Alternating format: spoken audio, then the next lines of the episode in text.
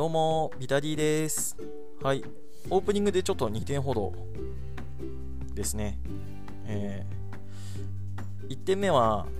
11月の15日、えー、新日本の愛知県大会、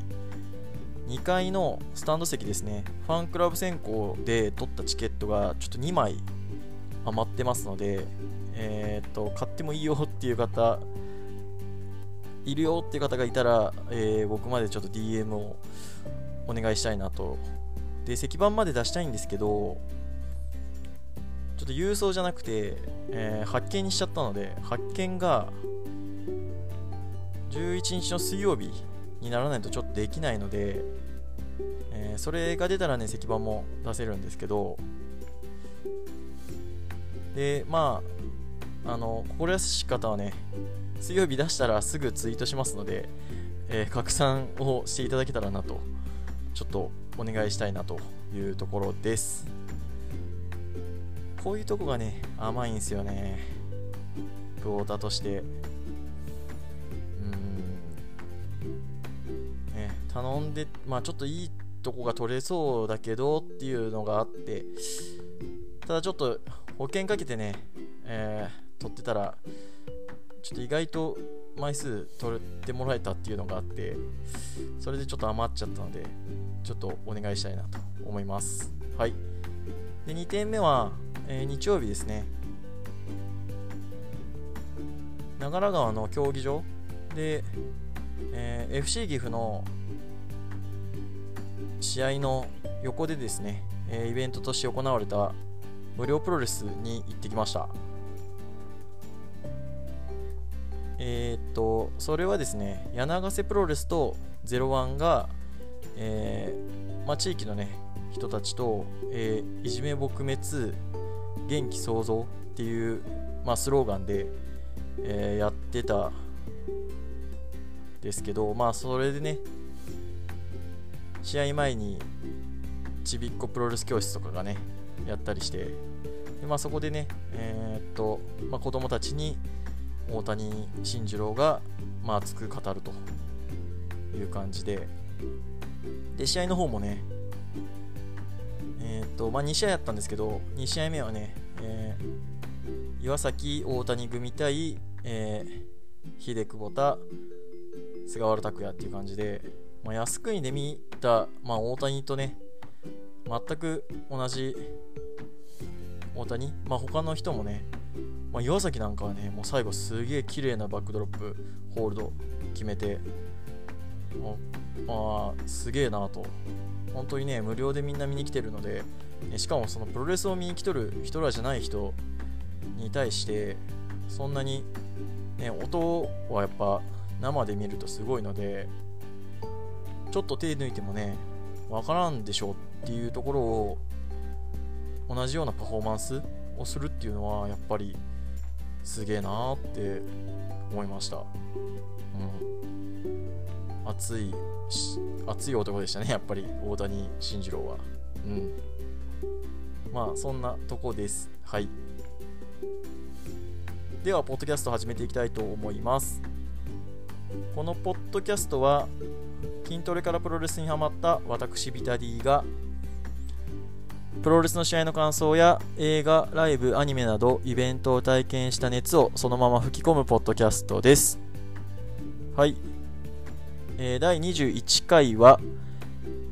ショーの肉体考察ということで、えー、スーパージュニアですね、15日から始まるんですけど、まあ、ここでね、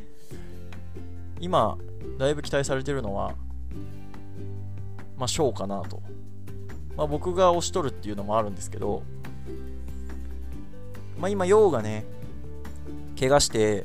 えー、タッグができないっていうところで、もうここを行くしかないでしょと。ね。しかも、春はね、高木に勝ってるんで、優勝して当然でしょみたいなね、勢いで言ってほしいんですけど、うん。まあ、その翔くんのね、機運を高めるために、ちょっとやっていきたいかなと思います。はい。で、翔くんなんですけど、翔くんですね、あのとある雑誌で連載を持ってるっていうのは皆さんご存知ですかね？え実はベースボールマガジン社が出してる、え、トレーニングマガジンっていうまあ、トレーニングのことを、まあ、いろんな方にインタビューして、えー、それを一冊にしたあと格付きですね。2月に1回、えー、出してる雑誌がありましてそれに、えー、連載持ってるんですね。もう1年半ぐらいかな。うん。え、っとコンクルソの前もっと前ですね。2019年のスーパージュニアが始まる頃始まる頃から持ってるのでまあもう1年半ぐらいですかね。えー、っとや自分のトレーニングについての話とかまあその時のね雑誌のメインのテーマについて語ったりしてるんですけどまあそこからえー、っとちょっとその連載からちょこちょこえピックアップをして、えーと、翔くんの、まあ、体のね、話をしていこうかなと思います。はい。まずは時系列順に、えー、翔くんがどういう感じで、えー、体を作ってきたかっていうのを、えー、まとめていきたいかなと思います。はい。えー、新日本のね、新日本に入団する前、え高校3年生からレスリングを始めてその時に、え増量のために、えウェイトトレーニングを、え始めます。その時の体重が、え70キロ。で、えー、っとその時のねレスリングの、えー、クラスが84キロ級で、えー、やりたかったという84キロ級でやりたかったので、えー、70キロから80キロ以上の増、えー、10キロぐらいの増量をしたそうです。で、えー、大学進学後ですね、怪我からの復帰、えー、っと大学2年生の頃に、えー、肘をね脱臼したみたいででその時に、えー、怪我から復帰して、まあ、ちょっと怪我をが怖くてなかなか思いっきりいけなかったという中で、まあ、コーチの、えー、指導でちょっとあのー、スパーとかはやめてベースの筋力を増やしなさいという話を受けて、えーと、とさらにちょっとトレーニングの方に打ち込むと。で当時のビッグ3ですね。ビッグ3っていうのは、まあ、トレーニングする方、しない方も分かりやすいとは思うんですけど、えー、と一番ね、えー、ベーシックなトレーニングになるんですけど、バーベルを使ったトレーニングですね。えー、まずベンチプレス。これはちょっとよく見ると思います。あのー、テレビ番組でね、てっぺんでしたっけ？何回やれるかみたいな。あのね、ここベンチ台に寝転がってバーベルを何回上げれるかというのがベンチプレス。で、えー、スクワット。これも分かりやすいですね。えー、バーベルを担いで何キロ担げるか。担いで、えーと、しゃがんで、えー、起き入れるかと。で、最後がデッドリフト。これがね、あんまり分かりづらいとは思うんですけど、えバーベルを床に置いた状態で、えー、っと、手で持ってこう腰ぐらいまでね、持ち上げるっていう、これがデッドリフトですね。で、このビッグ3が、まあ、ベーシックな、えー、ウェイトトレーニング。まあ、まずこれをやれとよく言われるんですけど、これが、まあ、当時、ベンチプレスがえー、90キロぐらいだったのが130キロ、えー、スクワットが120キロぐらいだったのが180キロ。デッドリフトが、えー、150キロぐらいだったのが240キロぐらいまで、えー、上げれるようになったと。まあおそらくなんですけど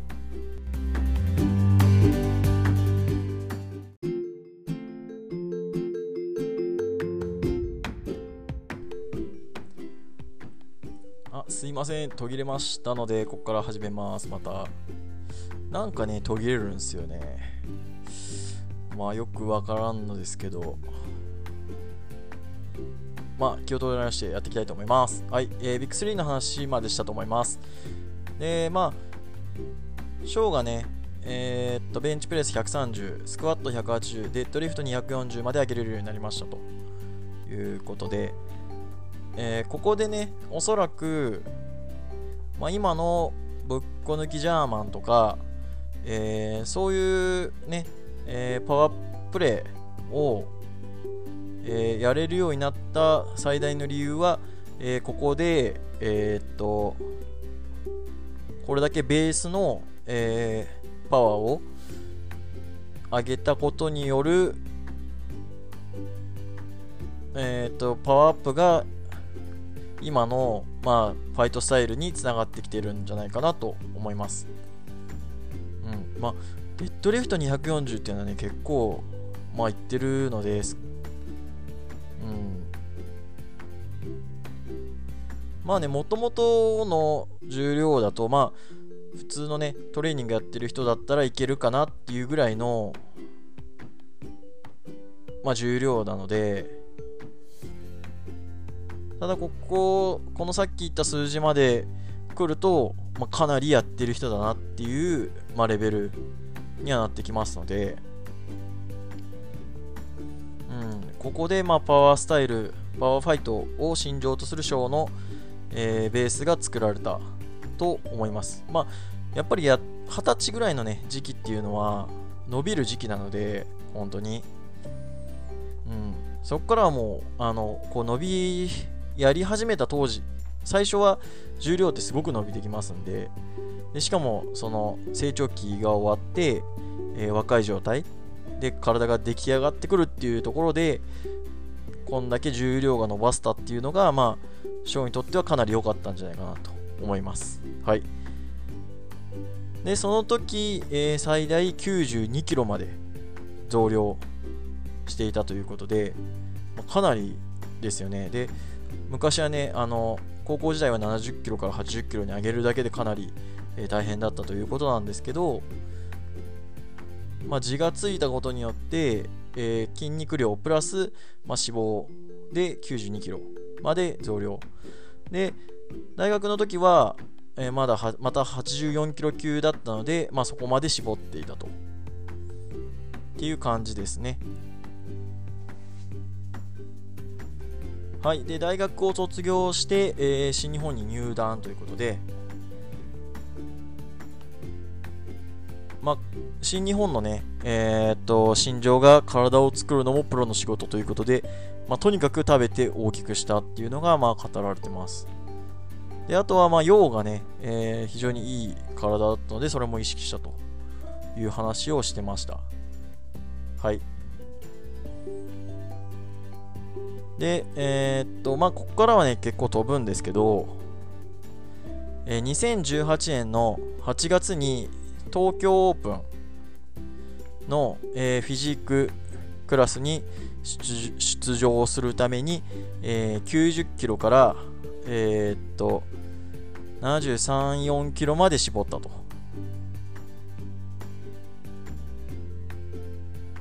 えっ、と、これに関しては、僕ちょっと一回、ブログで書いてますんで、えー、ブログの方もね、ちょっとまた URL を貼っとくか、まあ、えー、っと、このポッドキャスト更新した時の、えー、ツイートに、えー、URL 貼っときますので、まあ、そっちにね、写真載ってるんで、えー、わかりますけど、まあ、5月頃の90キロぐらい、5月、4月かな。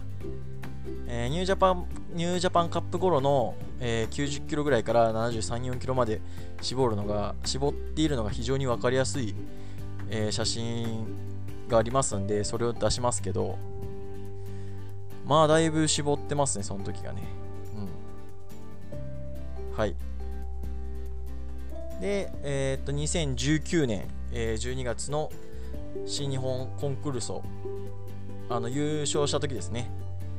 えー、その時は、まあ、体重は明記されてないんですけど、えー、2018年以上の仕上がりになったっていう話をしてますんで、まあ、おそらく73、4キロまあ、ちょっと筋量が増えていると考えても75ぐらいまでは絞ったんじゃないかなと思います。はい。で、えー、2020年に、えー、ニュージャパンカップで、えー、ヘビ級とやるために、えー、増量したということですね。まあ、高木とね、やった時を見ていただくと、えー、非常に分かりやすいんですけど、かなり肉が乗ってる状態ですね。うん。まあ、本人的には当たり負けないようにっていう語り方をしてますけど、まあ、実際は高木が、えー、かなりねヘビー級の体になってきてるのでその分、えー、見劣りをしないように増量したんじゃないかなと思いますはいで現在は、えー、ベスト・オブ・ザ・スーパージュニアに向けてシェイプアップ中っていう話ですね。えー、インスタのストーリーにも上がってましたけど、まあ、だいぶシェイプアップしてきてるんじゃないかなと。うん、で、まあ、今年はね、どうなるかわからんすけど、一応なんか、コンクールをやるつもりで絞ってるらしいです。うん、まあ、去年ほどはね、多分絞れないでしょうね。うん。なんて言ったって、その前にスーパージュニアがあるんで、そこで絞りきってたら多分体全然動かないんで、多分去年ほどは絞りきれないんじゃないかなと思います。はい。で、まあ、その他ですね、まあ、気になった点というか、まあ、いあのー、連載の中で、えー、っと、気になったのは、そうですね。えー、と、まあこれは体とは関係ないですけど、まあ摂取するサプリメントは、まあ気を使うと。まあ、これはなぜ気を使ってる、どこに気を使ってるかっていうと、えー、アンチドーピングを意識しているという話で、まあ、これはかなり、えー、ショーの心情、信念の一つのようです。えー、っと、まあ、それがあるゆえに JBBF、えー、日本ボディビル連盟以外の大会に出るつもりはないと。これは何でかっていうと、えー、JBBF 日本ボディビル連盟は、えーまあ、日本のボディビルの大会で、まあ、唯一、えー、アンチドーピングを掲げていますのでまあナチュラルで勝負したいという話はありましたね。うんえっ、と、あとは、2020年の頭から、えー、パーソナルトレーナーを、えー、雇ってトレーニングをしてるらしいです。で、そのトレーニングをトレーナーの方は、えー、っと、まあ、もともとは横川直隆。テレビでよく最近見ると思うんですけど、アウトデラックスに出てるあのマッチョの人ですね。えー、とか、えー、安井ゆり。これもあの、マツコの番組に確か出てたんですよね。あの、おはぎの話。うん、この人も結構ね、テレビで見ることがあるかなと思います。うん。で、まあ、トレーナーの方に何を指導していただいてるかっていうと、まあ、全体のサイズアッププラス、えーと、競技パフォーマンスを上げるためのトレーニングを受けているらしいですまあ、翔くんのね動きって、まあ、ラリアットとかえー、っと打撃を見るに、まあ、家庭っすよね。まあ本人もかなりそれは思ってることらしくてえー、っとまあやっぱりえー、っとジェニーの単表、えー、ショートレビューの時も話したんですけど、え、サイズアップをするトレーニングと、え、競技性つまり体の連動性を、え求めるトレーニングっていうのは基本的には別物になってくるので、えプロレスラーの難しいところはそれどちらも追求していかなきゃいけないというところなのででそういう中でまあ多分今のままでは自分はダメなんだろうっていうのを、えー、考えて柔軟性の向上と競技パフォーマンスを上げるトレーニングを今は、えー、取り組んでいるようです。はい。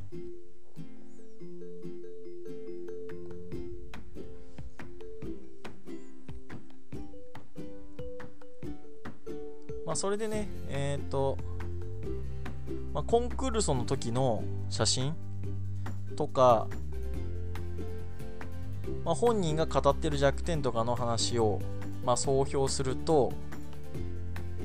えー、背中の、まあ、強い部位、えー、かなりストロングポイントなのは背中の広さと厚みは、まあ、かなりのものなんじゃないかなと。まあ、これはやっぱりレスリングをやってきた人間としてはやっぱりこの引っこ抜く力とか、えー、体幹っていうのはかなり、えー、ベースに必要になるのでそれがナチュラルにもともと強いのと、まあ、背中はかなり、えー、得意な、え種目らしいので、まあ、あんまり意識しなくても、え鍛えやすいという話ですね。でえっとなでがあとはなで型気味でちょっと肩の丸みが出づらい。これは谷口表の話の時にもしたんですけど、えー、肩の丸み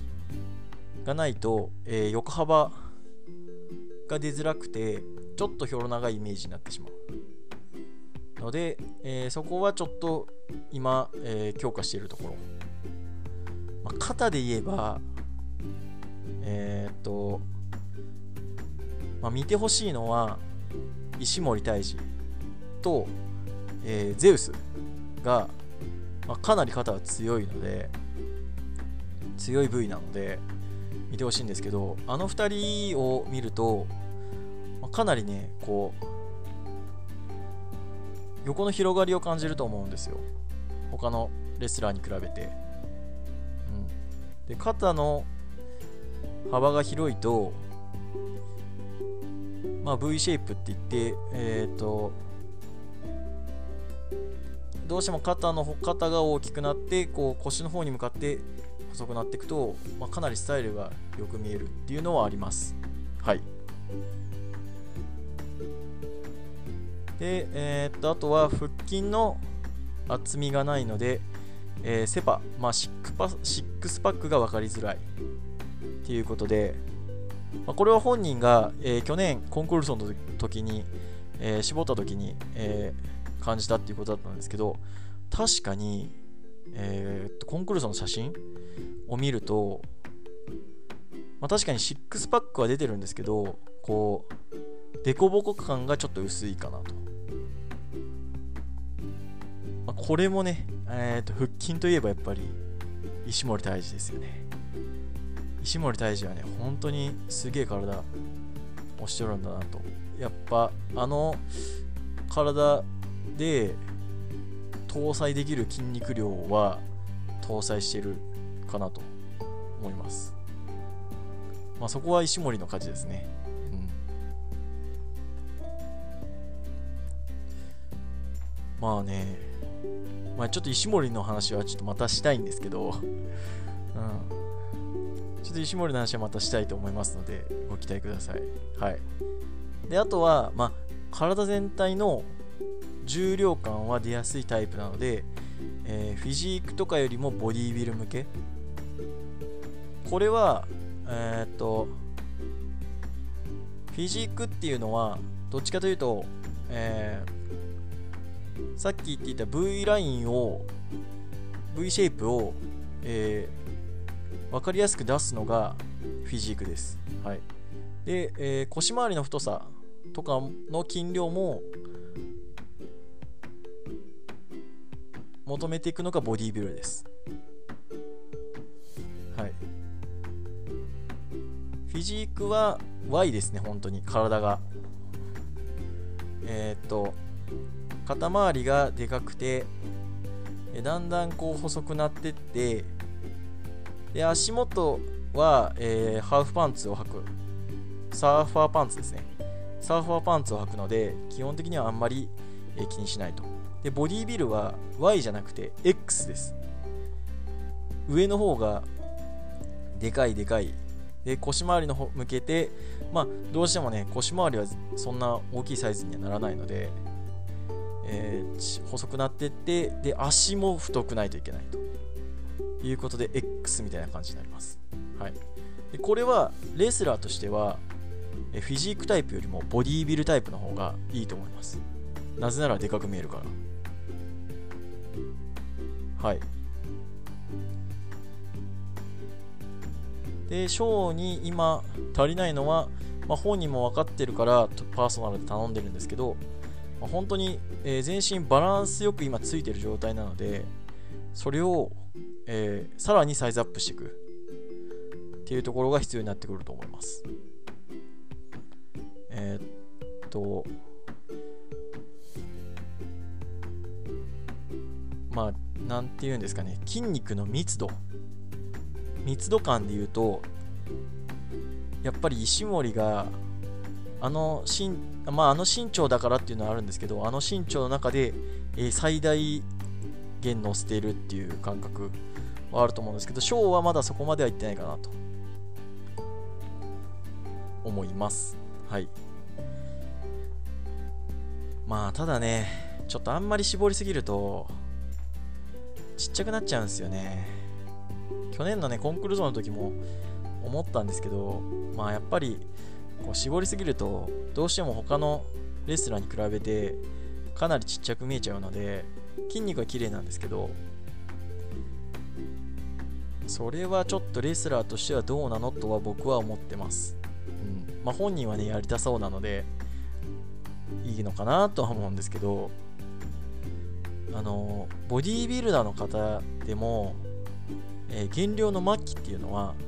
めちゃくちゃちっちゃくなるちっちゃくなるんですね。あの冬服着てるとめっちゃちっちゃいっていう。